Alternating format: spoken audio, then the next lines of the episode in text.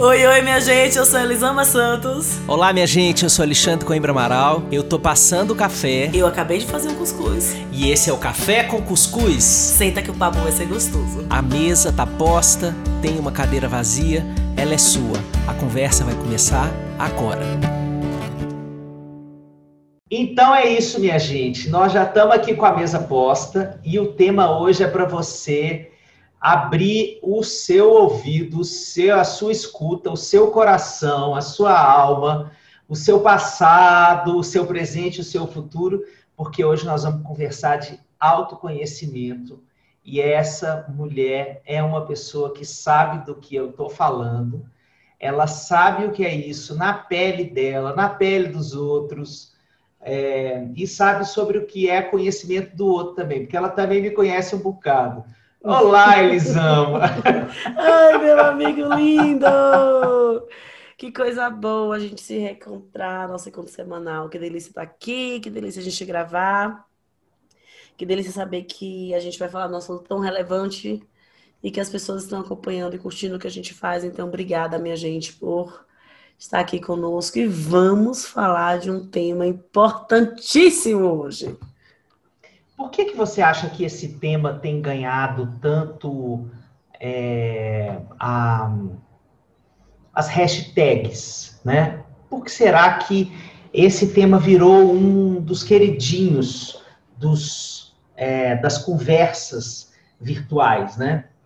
Das postagens, é, dos, dos tweets, dos vídeos, né? Dos TikToks e e coisas vou, do gênero? Assim, eu acho que tem muitas respostas. Mas eu vou usar a principal para mim, esquerda comuna, entendeu? A culpa é do neoliberalismo.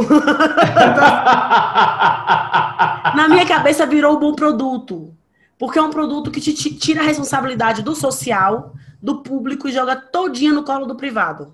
Uhum. Então, se você quiser, você se conhece, se você quiser você controla, você chega onde você quiser, meu amor, é questão de foco, fazer fé, sabe? Então, assim, esse discurso que tira a responsabilidade do público e coloca exclusivamente no privado, exclusivamente na pessoa, é um discurso muito lucrativo no, no, no, no contexto neoliberal, né? Então, assim, quem me ouvia falar, nossa, eles não, não, é sério, gente. Entender que tudo é responsabilidade sua, deixa o Estado livre, sei lá, gostosão lá, sem ter responsabilidade de nada.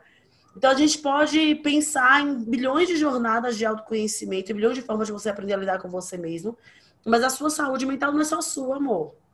Tem um reflexo social imenso. Olha a pandemia aí mostrando isso pra gente. Sim. Mas eu acho que nessa ideia, nesse discurso de conquiste o seu primeiro milhão, então você precisa se conhecer e, e, vamos botar um discurso que deveria ter muitos vieses sociais e muita coisa atravessando esse discurso.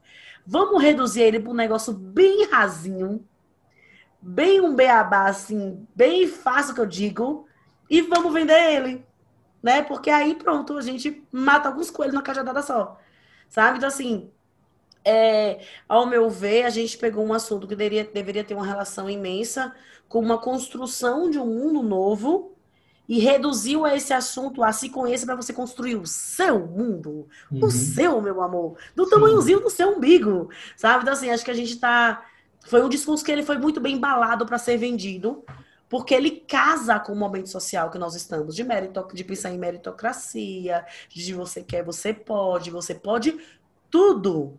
Né? A gente tinha há alguns anos esse discurso dentro da igreja, né? Então, há muitos anos, vá para Deus, Deus vai te dar tudo. Então, aguente todo o sofrimento do presente, porque Deus vai te dar. E o céu, e o inferno. Só que o homem pós-moderno não quer mais esperar Deus. Então, a gente comprou muito Deus sou eu, e eu vou ser o centro da parada toda, e aí se autocentrou mesmo. E o autoconhecimento ele se atrapalhou no meio dessa, dessa brincadeira. E virou um produto altamente rentável. E não é à toa que, como tomaram isso, tornaram isso produto e botaram a culpa de todo o seu sofrimento é sua, não é à toa que a gente está tão deprimido enquanto sociedade, né? Não é à toa que o sofrimento aumentou tanto na sociedade. Então, enfim. Dei minha resposta aí meio comum, mas era eu, Eu amei, acho, acho que a gente já começou lá no alto. é lá no alto e avante. E avante.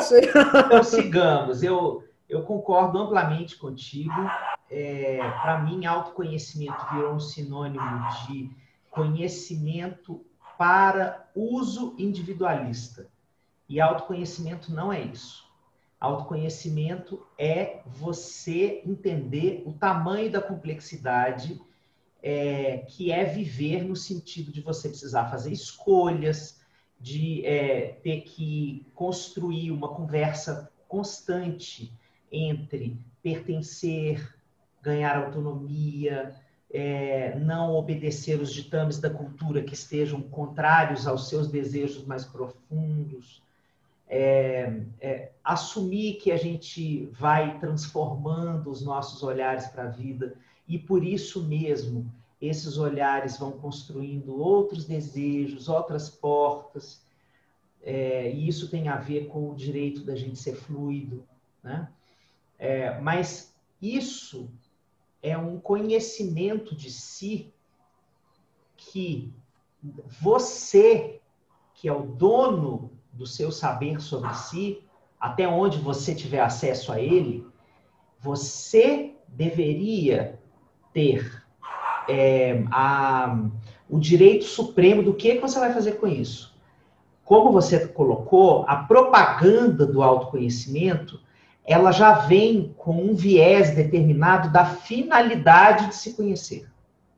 Né? Você se conhece para empreender a sua vida. Você se conhece para não precisar do Estado. Você se conhece para não precisar de ninguém e fazer da sua vida individualista uma vida de sucesso. Né? Então, é, essa, essa finalidade é, que está vindo junto implicitamente, de forma muito velada, com o conceito de autoconhecimento, ela é uma deturpação. Porque retira das pessoas a liberdade de construir é, o rumo biográfico que elas quiserem dar para o que elas conhecerem de si mesmas. Né? Se eu quiser me conhecer para depois eu descobri que tudo isso veio para eu conviver melhor com a minha irmã, com quem eu estava é, com uma relação muito fraturada há muito tempo, e aí a gente consegue construir juntas uma coisa até chegar ao ponto da gente estar tá mais próximo e morar na mesma, no mesmo bairro e, e montar um negocinho junto de costura. E isso ser uma realização isso compete a mim que fiz essa escolha, né? É, isso é, uma, é um exemplo é, do que a, esse conceito de autoconhecimento está vindo atrelado a esse conceito norte-americano de sucesso. Né? Então, é uma apropriação desse conceito é, para uma determinada versão ideológica da vida. Né? Que é você só terá sucesso se você primeiro sonhar com montanhas muito altas. Se você achar que o topo da sua montanha é baixo, você é uma pessoa que não tem autoestima, que você. Aí começa. É, não é porque você se, é, se satisfaz e o seu desejo se acomoda bem a este tipo de vida aqui. Não, aí você começa a receber uma enxurrada de mensagens é, de que você, na verdade, não tem ambição, não tem autoestima, é, não tem, não consegue sonhar grande, sonhar grande, sonhar pequeno é a mesma coisa, né? É, então existe uma opressão muito descarada nesse movimento a determinadas biografias e uma elevação idealista, né, de outras biografias que representam esse ideal e que constroem um, uma quantidade de gente que se sente fracassado na vida porque está longíssimo daquela biografia, porque não tem condição de chegar ali por questões sociais, como você falou, ou até mesmo eu tenho condições, mas não quero isso para minha vida. Então, não faz é sentido para mim. É um fracasso do mesmo jeito, porque eu deveria querer, eu deveria querer subir essa montanha, né? Então, acho lindo a gente poder começar já fazendo essa, essa, essa distinção, né? É, do que para nós é essa deturpação de um conceito de autoconhecimento. Autoconhecimento não tem uma finalidade específica. No processo de se conhecer é que vai redefinir finalidades na sua vida. O Nossa, processo de se conhecer isso. é que vai te dar a autoria da própria vida. Né? E você, às vezes, vai querer redesenhá-la inteira, às vezes, vai querer redesenhar umas partes, e às vezes, vai querer redesenhar muito pouco. Né?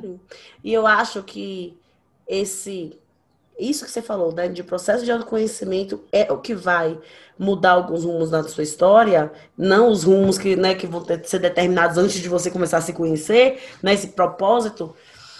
Eu acho que esse, isso é o que mais assusta no processo de autoconhecimento. É que você entre em lugares que tiram qualquer tipo de controle da sua mão.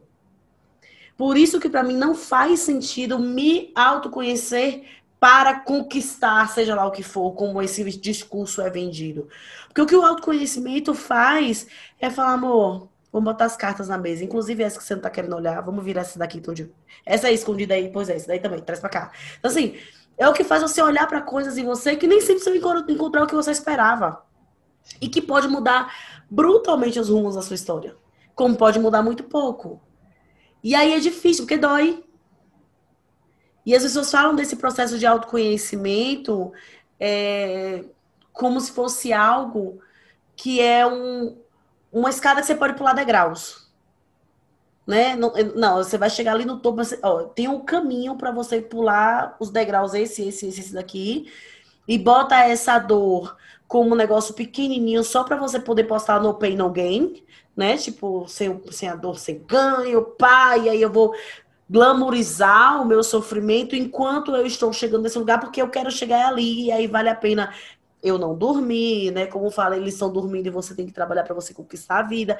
E aí a gente esquece que a dor do auto, se autoconhecer não é essa. Não é essa dor do encaixe num sistema. É outra dor. É a dor de você finalmente conseguir tirar o que não cabe mais em você. Porque tem pedacinhos que estão encaixados em você que eles não são seus. E existe uma dor nesse romper desses pedacinhos que colaram em mim há tantos anos que eu nem percebi. Sabe? Que, tipo, meu orelha não é tão grande, cara. Olha só, esse pedaço aqui não era meu. Foi, foi colocado nesse meu papel da filha boazinha, bababá. E aí, pronto. Eis a, a grande ouvinte. Até eu descobri, peraí, mas não, não é meu papel. Sabe assim? Várias coisas que a gente vai essas máscaras que vão colocando na gente a vida inteira e que a gente vai se colocando para aprender a lidar com toda a dor, porque a infância dói pra cacete, e para aprender a, a, lidar com toda a dor da vida. E esse autoconhecer é você conseguir num processo muito intenso e muito longo, minha gente, um processo eterno, até você morrer, você conseguir separar, tipo, quando foi que a personagem falou e quando foi que fui eu de verdade. Quando é que essa relação me aceita? Quando é que eu tô aqui me forçando para caber nessa relação?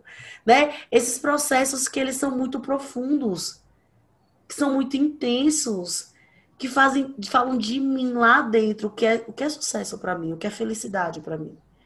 E que eles são doloridos demais, porque em regra eles vão te colocar num caminho diferente do caminho que as pessoas te empurraram para seguir. Então, quantas pessoas depois no caminho de autoconhecimento vão mudar de, mudar de profissão, mudar de carreira e amor, que você, que está me ouvindo, não é mudar de profissão virar um coach bombado que ganha 30 mil reais, como os coaches adoram usar a história deles, que eles eram né, felizes e ricos já, sendo defensores públicos, ou sei lá o que foi. E aí depois eles descobriram que não era isso, e agora eles ganham 15 vezes mais. Não é disso que a gente está falando. A gente está falando, como o Xande falou, às vezes eu quero costurar com a minha irmã. Às vezes é o meu sonho de vida. Então, com, onde que a gente consegue enxergar essas coisas, sabe? E ir se desenhando. E não tem um momento que você vai chegar nessa história e falar: hoje eu tô super autoconhecida. Se cheguei no momento top do autoconhecimento na minha vida. Não vai chegar a esse lugar. Porque a gente está sempre mudando. A gente está sempre se refazendo. E a gente está dentro de uma história social. Mais uma vez eu trago, trago o que a gente está vivendo, que interfere diretamente na nossa saúde mental e no que a gente sabe sobre nós. Né? É, é, eu costumo dizer que a vida é uma dança, né? A linha reta é a morte e a vida é uma dança. E não é a mesma música que está tocando o tempo inteiro. E a cada Ave música Maria, que na toca... quarentena a gente no mesmo dia dança tango, rock, rap. E acaba da cama chorando Legião Urbana. Isso! Não, acaba o dia com a, é, a cena do final do dia, é aquela da heroína da novela mexicana jogando a pessoa para fora e, e, arrastando na, na porta, derretendo na é. porta. E aí eu entendo o processo da gente se conhecer com esse essa sintonia de perceber a música que está tocando e como eu me sinto diante dessa música, sabe? Assim, o que é que está acontecendo aqui enquanto lá fora está acontecendo isso? Como é que andam as duas coisas aqui? E como é que isso se reflete? Como é que tudo que eu já ouvi na vida vai refletir aqui? Então, assim, é um processo de muito mais de atenção do que da finalidade, como você falou. Essa coisa da finalidade de você vai se conhecer para você virar um empreendedor de sucesso, para você conquistar o mundo, para você construir seja lá o que for, é um discurso que foi empacotado para você comprar, amor. É produto. Sabe? É produto. E é um produto raso. É um produto que não leva em consideração um monte de coisa que a gente devia levar em consideração para viver. E esse. A primeira esse... delas é você, né? Pois é, então. Quem tipo, te parte... perguntou se você quer isso? Um pequeno detalhe é. nesse processo. Mas é isso, é, é observar esses. Ai, alguns posts de Instagram, alguns vídeos, umas coisas assim. Primeiro eu sinto vergonha alheia. Né? Eu fico um pouco de vergonha, eu fico me colhendo, mas a pessoa não tem vergonha de falar um negócio desse, gente. E aí depois eu fico com muita raiva, porque são discursos que nos afastam da verdade... do verdadeiro do verdadeiro autoconhecimento. E aí fala de uma dor, é normal doer, vai sentir dor, e glamoriza essa dor com essa finalidade.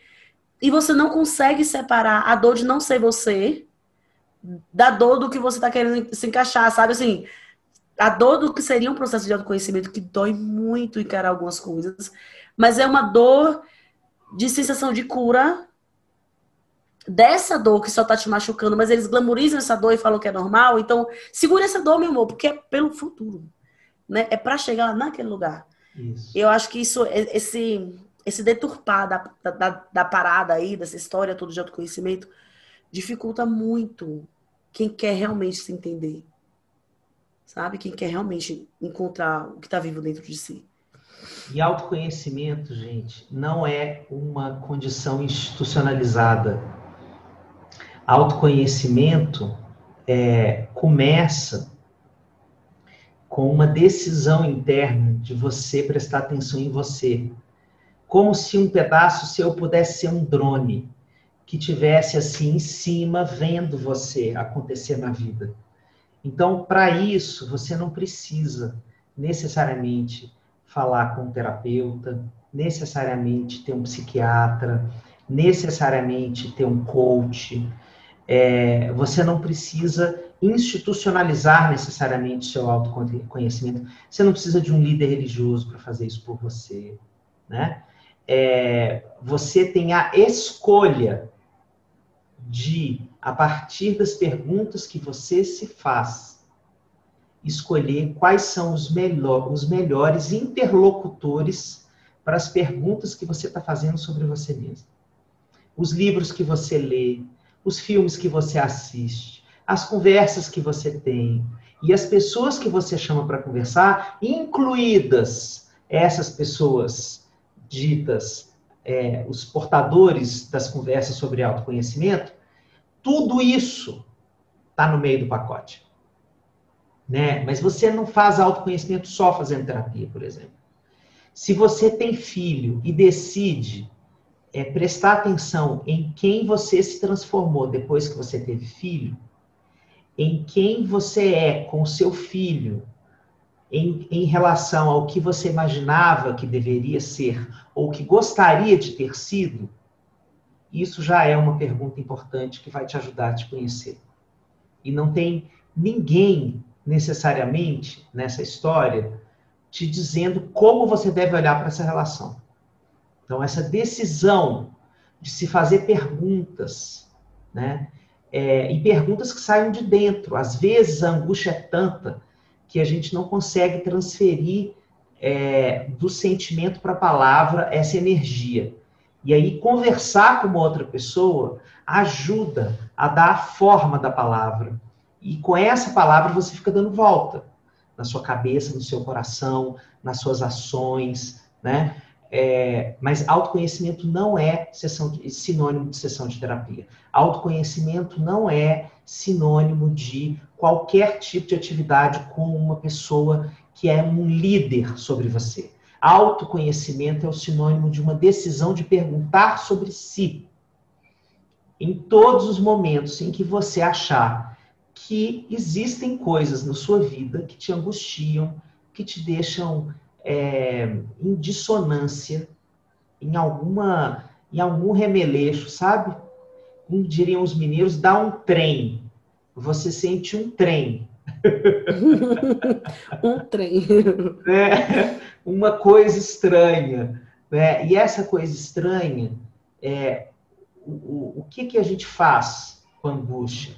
A gente, ou a gente faz uma pergunta, e ou a gente faz um sintoma, pra, porque é uma angústia mais duradoura, ou porque é uma resposta mais complexa, eu vou comer mais, eu vou é, me drogar mais, né? Com álcool, com, com maconha, com qualquer coisa, eu vou virar um malhador compulsivo, eu posso fazer um monte de sintomas é, com essa angústia, né?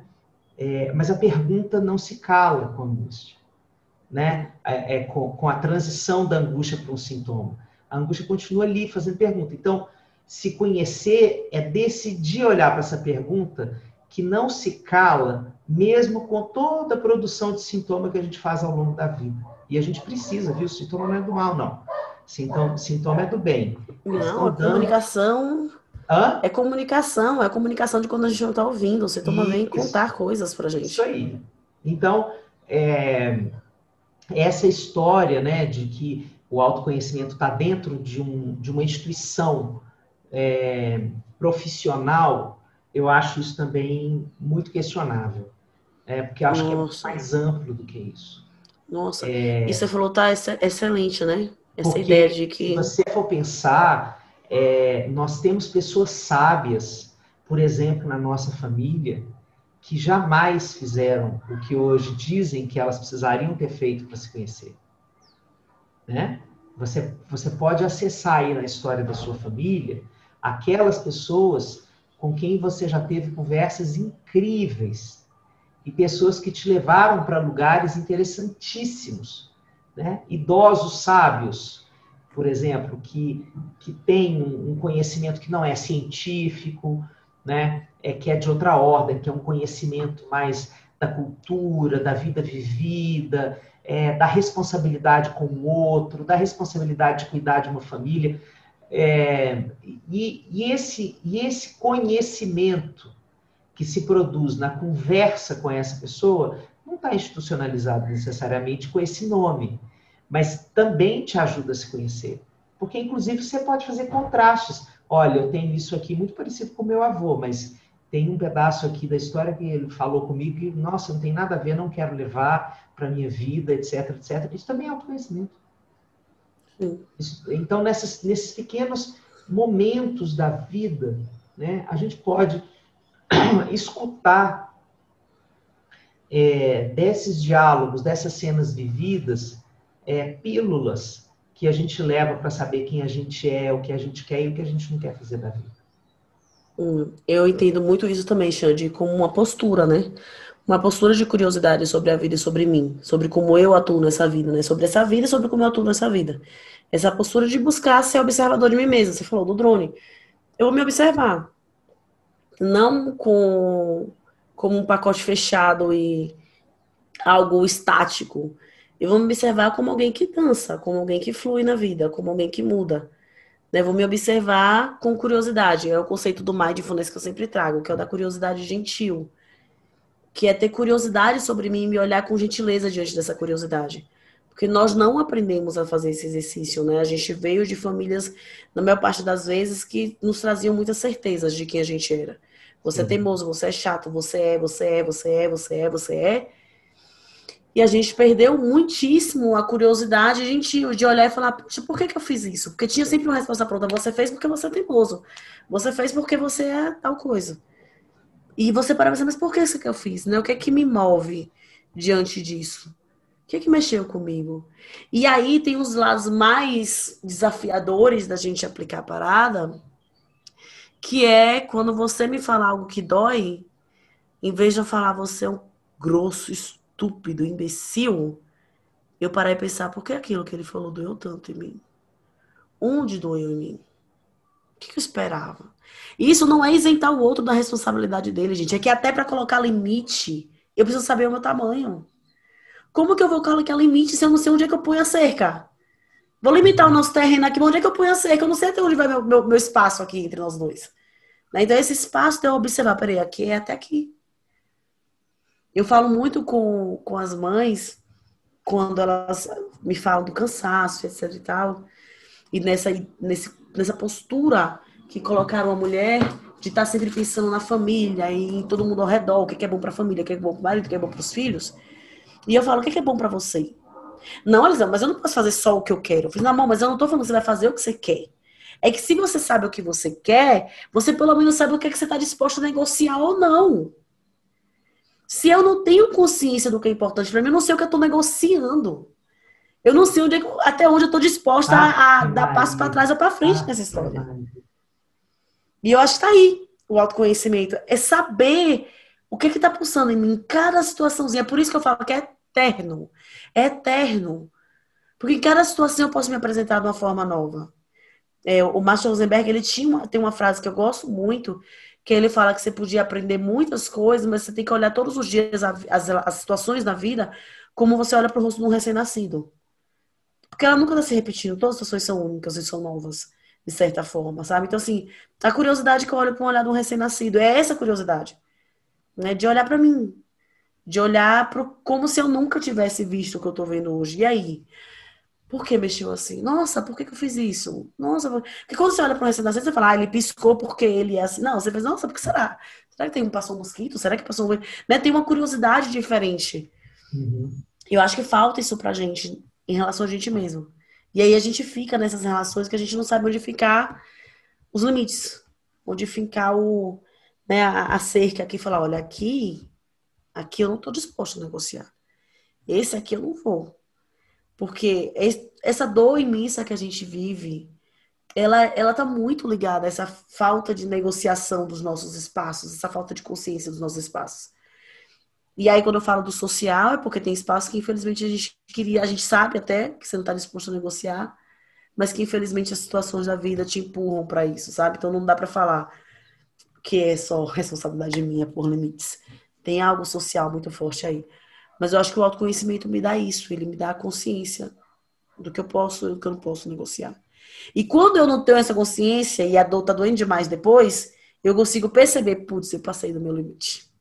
Agora eu entendi que tá doendo, porque isso aqui era para ter falado há três esquinas atrás e não falei, e eu não percebi que já estava dando mais do que, eu, do que eu estava disposta, do que eu tinha para dar para essa relação.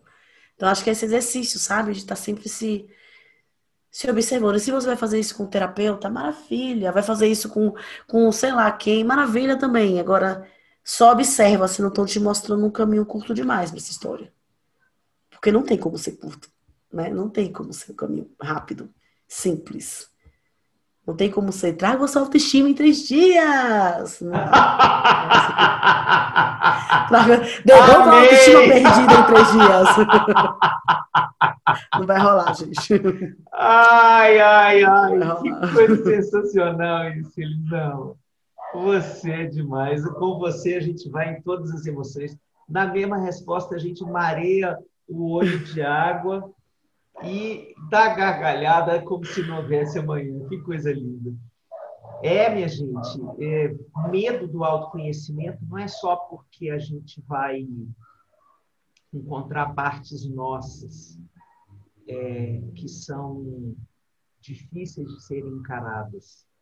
mas é porque uma vez que a gente descobrir quem a gente é, o próximo passo desse jogo, a próxima fase do videogame, é decidir é, que mudanças eu vou precisar fazer na minha vida para que ela tenha mais coerência entre quem eu descubro ser e como esta pessoa recém-descoberta vai levar os seus dias. Aí é que o bicho pega aí é que o bicho pega. Porque na hora que você encontra o limite dessa cerca, como a estava falando, a, a, pergunta é quem você vai deixar do lado de fora e quem você, você vai deixar do lado de dentro desse coração latifúndio. Né? Cabe um monte de gente, um, um latifúndio super produtivo. Cabe muita gente. Mas é, tem um monte de gente que não vai caber mais com quem você não vai ter mais tanto elan. Você quer ver? Eu vou dar um exemplo que não tem rosto específico, mas é um texto muito repetido pelos homens do grupo terapêutico de homens que eu coordeno, né? Há três anos e meio. A gente começa a se desconstruir em alguns mínimos processos machistas que nos, é, que nos desenvolveram a identidade masculina, né? E a gente começa a se desfazer de mínimos laços a essa cultura machista, como, por exemplo, quando eu rejeito a receber pornografia é, pelo WhatsApp, e, ou quando eu vou deixar uma torta de climão numa reunião de, de é, numa reunião de família por causa de uma piada machista. A torta de climão foi ótima. Né? Quando eu faço uma atitude dessa, eu coloco um monte de gente necessariamente para fora Sim. da vida, porque as pessoas vão falar assim: nossa, não dá nem mais para brincar com ele. Que coisa. E aí começa, né? Essas frases horrorosas. Não dá mais para brincar, mas você está muito radical, né? É, que são frases que são utilizadas pelos sistemas humanos. É, a teoria sistêmica de família chama essa frase de meta-regra, que é é a, uma frase que chantageia a pessoa para voltar à regra habitual de funcionamento. Sim. Então, na hora que você ousa sair do cercadinho daquela cultura específica, você recebe um, um bombardeio de frases que vão te colocar é, ameaçado de perder o amor das pessoas, é, se sentindo menor que os outros, qualquer coisa nesse sentido, para forçar você a voltar para dentro daquela caixa, né? É, então, na hora que essas frases aparecem, é, é uma nova camada. Lá vai você para o seu autoconhecimento 2.0.1.2, mais uma camada. E aí, agora, o que, que eu faço?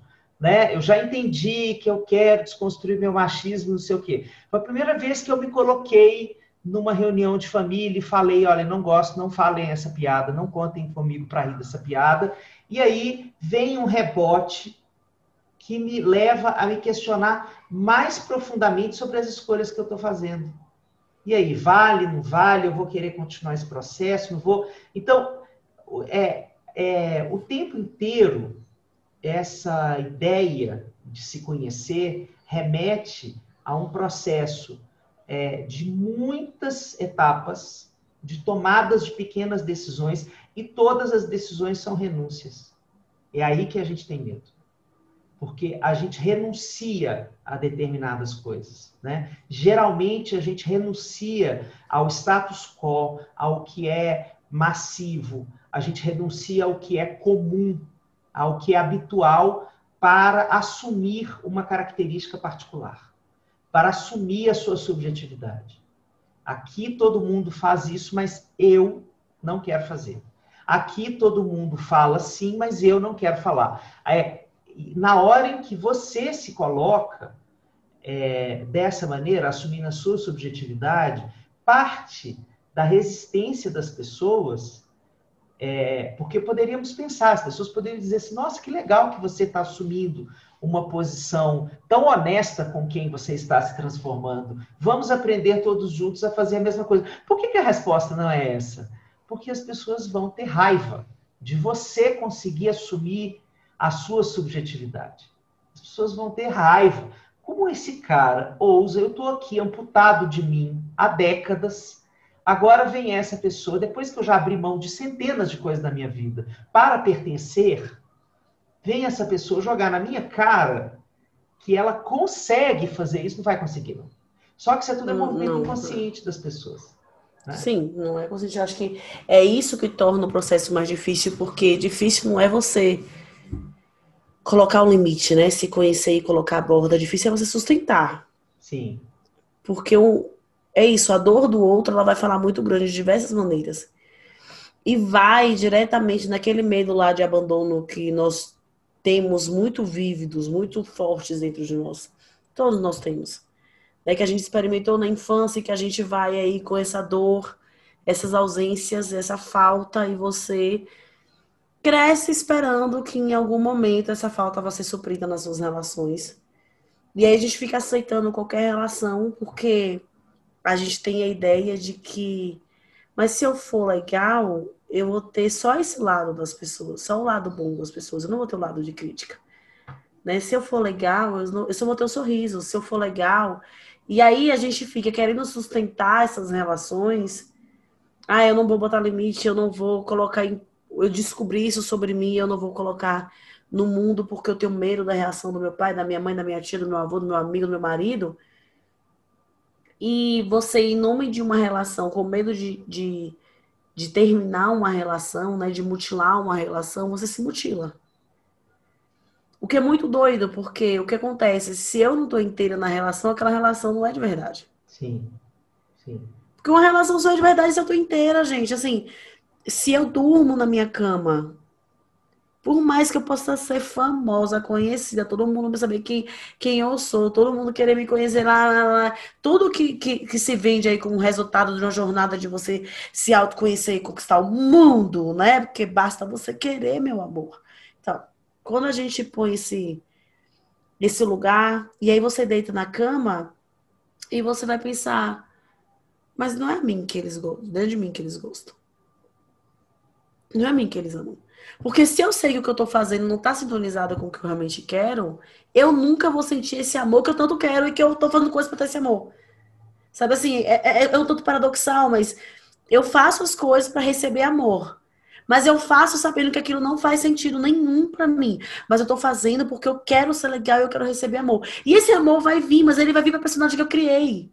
E eu não vou sentir ele chegar do mesmo jeito. Só com as camadinhas a mais de dor. Porque ir de encontro à nossa verdade dói demais. É, as pessoas falam com mulheres, mas esse negócio de pensar, de pensar por que, que eu tô fazendo isso, de, ah, isso dói muito. E eu sempre respondo a mesma coisa, Xande. A opção facinho, gostosinho, molinho não veio no pacote. Não tem. Não tem essa opção. Vai ser difícil. Viver dói. Pra você ter um sorriso aí, meu bem, seus dentes nascerem doeu. Você teve alguns, alguns dentes, por mais que o pediatra me diga que não dá febre, dá sim, dá sim. febre, teve diarreia. Gente do céu, olha, é muito bom conversar com então, assim, para você sustentar eu esse sorriso. Eu tenho a melhor companheira de podcast. Chupa mamilos.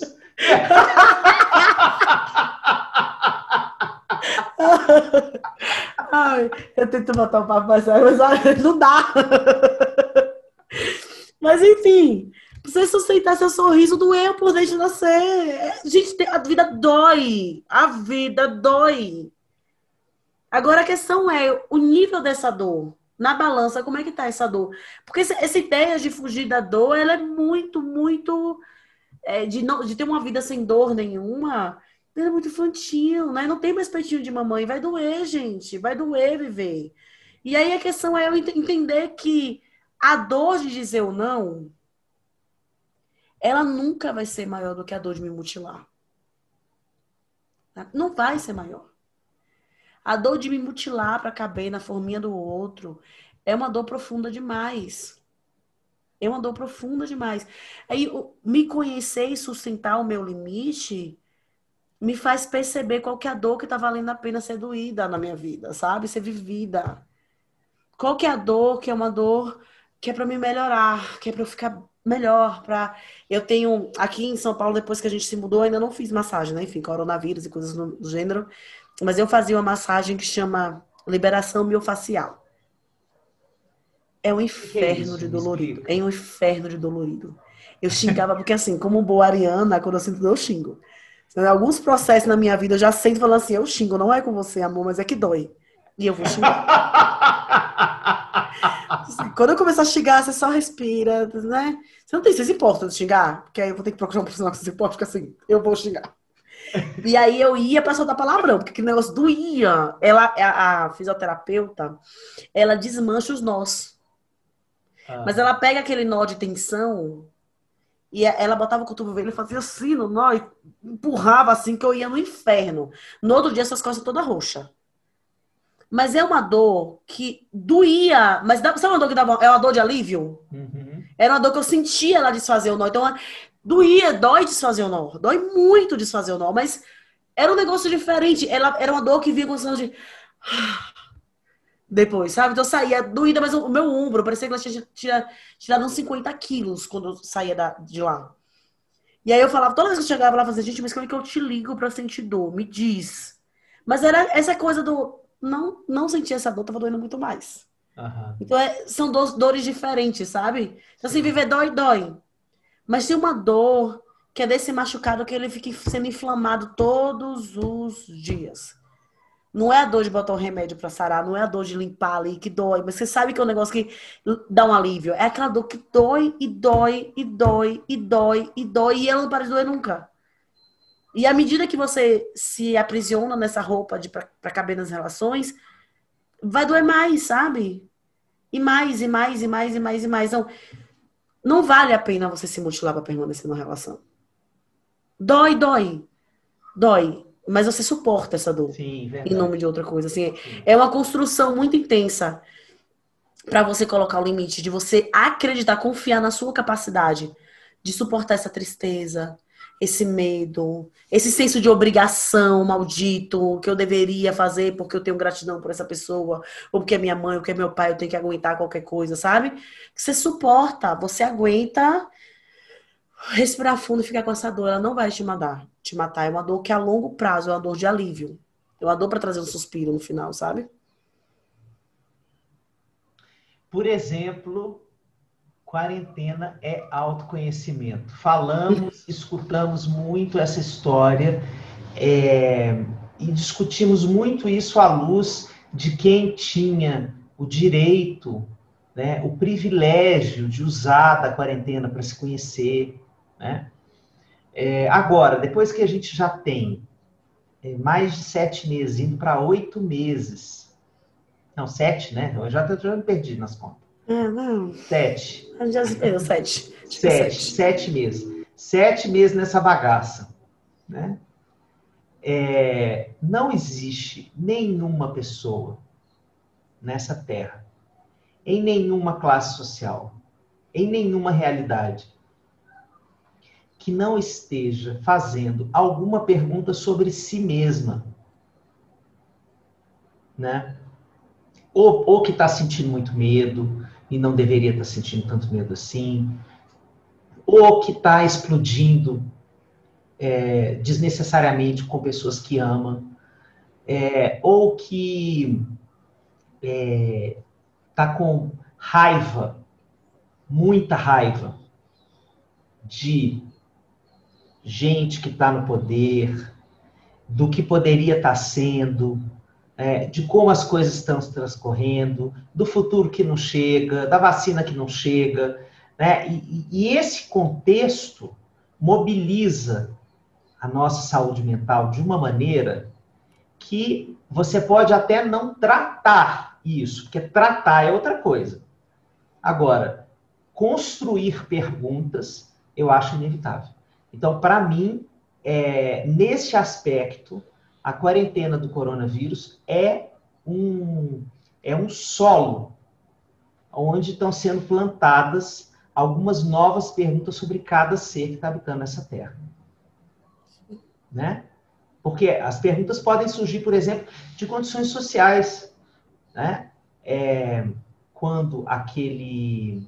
É, teve aquela cena horrorosa é, que viralizou nas redes sociais do moço entregador, é, né, que respondeu é, dignificando a existência dele e tal. Eu acho que isso também tem a ver não só com a, com a quarentena, tem a ver com todos os históricos de ativismo social que ele também já tinha escutado, que já tinham composto a identidade dele, etc.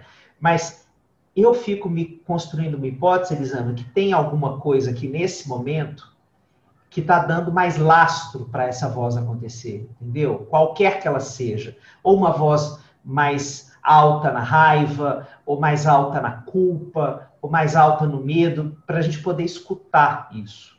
Né? Na hora que a gente dá esse grito e se assusta com esse grito, a gente escuta. Né? Eu tive uma cena com o meu filho mais velho, Luan, uma cena muito forte, muito triste, é, mas que me ensinou muito sobre mim na quarentena. É, a gente estava, eu tinha saído de um dia muito difícil, é, profissionalmente falando. Eu tive desafios assim é, muito severos um depois do outro e e aí na hora que eu entrei, né, tenho um consultório que é um é um puxadinho aqui na minha casa, e aí eu entrei em casa, é, ele estava descumprindo um combinado que a gente tinha feito, e aí eu explodi. Explodi, tive uma explosão assim. É, um dos efeitos da pandemia é que é, a distância entre o meu trabalho e a minha casa não são mais percorridos em algum tempo de trânsito que poderia até ir me desfazendo da minha uhum. profissional para ir abraçando o, de volta o pai, o marido, né? Então está sendo na velocidade da luz, você sai de um, de um papel para o outro. E eu tive aquela explosão assim, completamente equivocado, não tinha razão é, alguma é, para acontecer. E ele encheu os olhos de lágrima e falou assim: Pai, eu sou seu filho, o que está acontecendo? Na hora que ele falou isso, eu caí num choro, Elisandro. Eu caí num choro porque ele me convocou, pai, para vir. Sim. Porque quem estava conversando com ele era o psicólogo cansado de guerra. Nossa, Xande. Sim. Né? E aí o pai entrou entrou do jeito que tinha que entrar, no choro. Eu abracei ele chorando, a gente chorou muito junto. E depois ele cuidou de mim. Naquela noite ele cuidou de mim.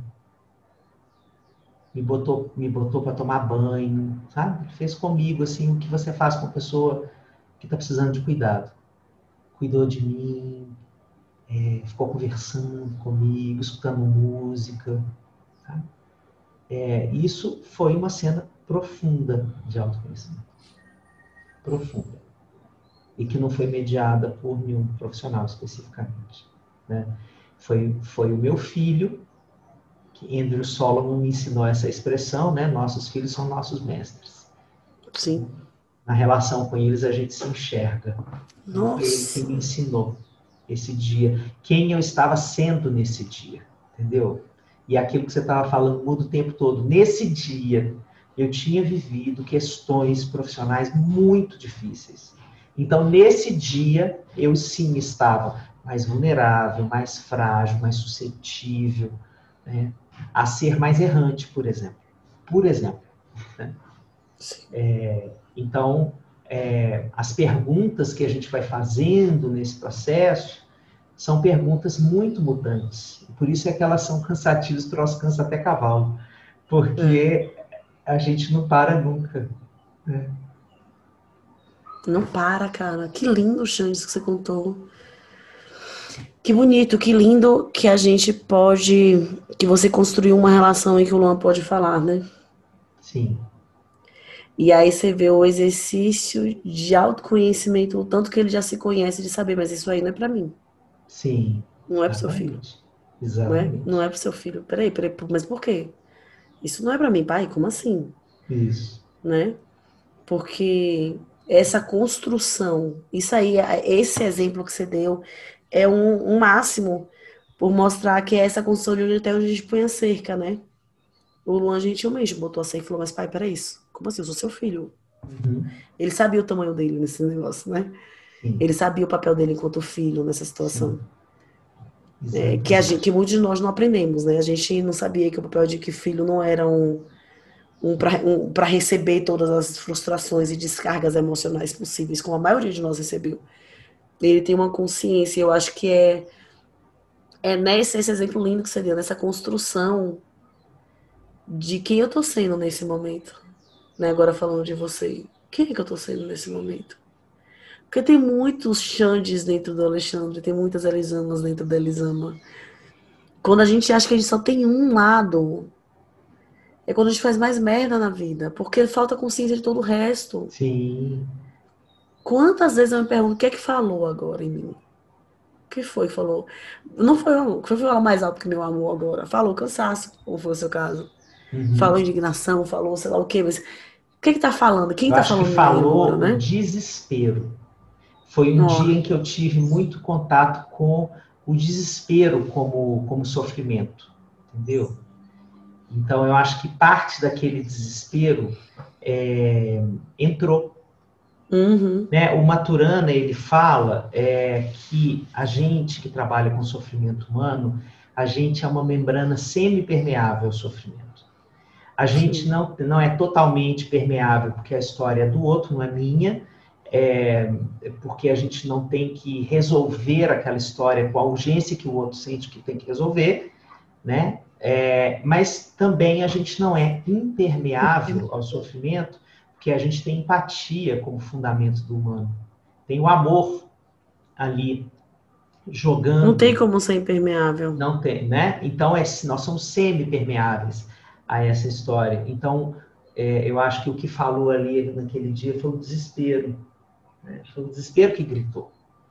Né? O Alexandre desesperado por, por estar habitando um mundo que é, que, produz, que produz esse tipo de sofrimento. Né? Nossa, parte, de mim, parte de mim, naquele momento, estava desesperado por termos que ser obrigados a viver tipos de sofrimentos que as pessoas estão vivendo e que, são, que seriam são evitáveis se nós tivéssemos uma outra conjuntura na vida.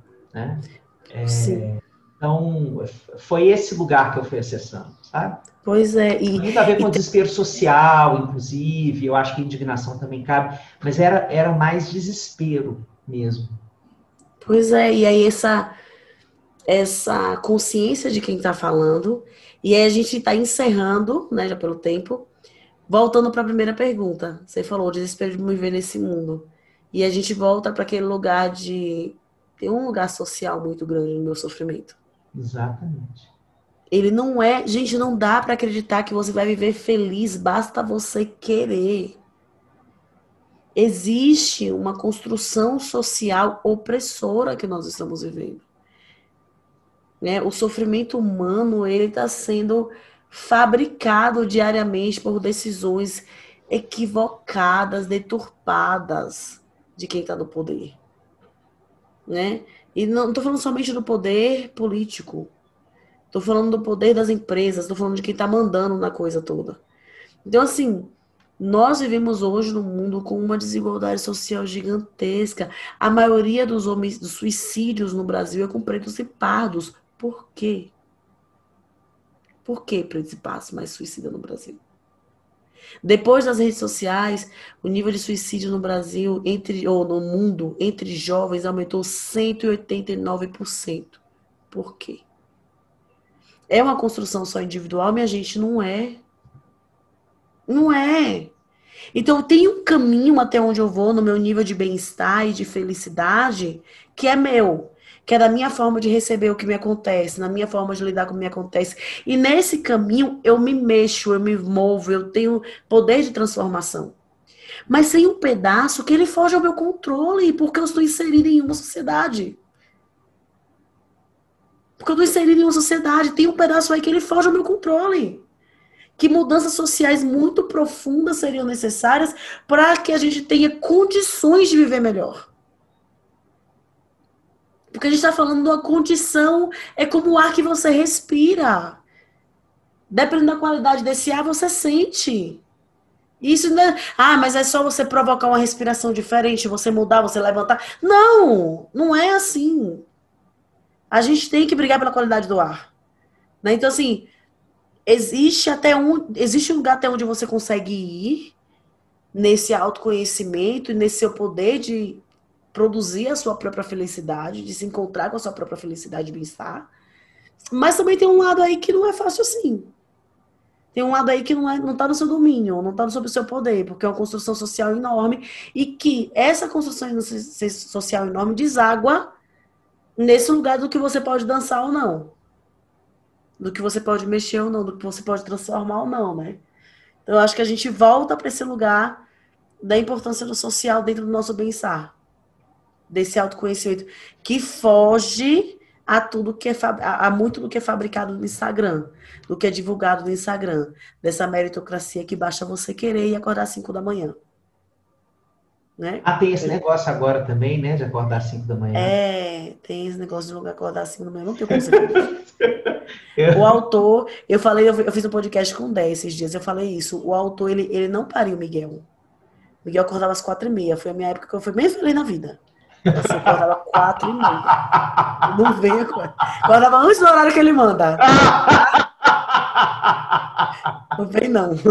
Olha, minha gente, que o autoconhecimento de vocês possa ser feito de madrugada, na hora que você quiser, e que você tenha o direito de dormir a hora que você quiser, que você tenha o direito de se fazer as perguntas que você quiser fazer e as que conseguir fazer sobre você que o seu caminho seja um caminho cada vez de menos tutela sobre a sua vida, sobre as suas escolhas, sobre os seus caminhos, é, porque nós vivemos numa sociedade que já nos limita profundamente, que já nos é, desespera em alguns momentos, né? Então, se você não puder ser você mesma, se você não puder ser você mesmo minimamente, essa trilha vai ser bem, bem, bem mais difícil. Eu Muito desejo mais. que a gente possa construir é, através das nossas práticas, né? Eu estou falando de mim, deles ama, das pessoas que fazem coisas parecidas com o que a gente faz, mas que a gente possa construir diálogos que é, libertem as pessoas para se fazerem as perguntas que elas quiserem fazer, não Sim. as que sejam é, sugeridas por quaisquer um de nós. Nós não somos os donos das melhores perguntas e das perguntas mais bacanas que você deve fazer sobre você mesmo. Não mesmo. É, é isso, essa construção de liberdade. Não é sobre manuais, gente. É sobre rasgar o manual. É sobre mandar o manual a merda, sabe? É uma construção de olhar o que faz sentido para mim. Não, não, não, não se deixe levar por guru nenhum. Você pode aprender com um monte de gente, mas não coloque ninguém nesse lugar de superioridade dentro da sua própria vida. Porque essa construção de autonomia é muito importante para o nosso bem-estar. E incompletos, falhos e tentantes, seguimos juntos na semana que vem com mais um episódio do Café com Cuscuz. Porque eu vou dizer uma coisa para vocês. Eu me conheço todas as semanas, um tiquinho mais, quando eu escuto Elisama Santos, quando eu tenho o privilégio de conversar com ela. Eu espero que é, essas nossas conversas sejam fomentadoras de novas perguntas. E se vocês acharem que há perguntas que são boas para a gente é, debater, traga a pergunta como sugestão para café com cuscuz podcast@gmail.com que a gente vai transformar em episódio e vai conversar sobre aquilo também que te interessar e que não tiver na nossa cabeça que nós somos só dois e a gente pensa melhor de galera. É, sim, somos pessoas de galera. um beijo enorme, Elisama. Obrigado, meu amor. Obrigado. Beijo, minha gente. Amei, amigo. E até semana que vem com mais um Café com Cuscuz. Beijo gigante para todo mundo. Beijo, tchau, gente.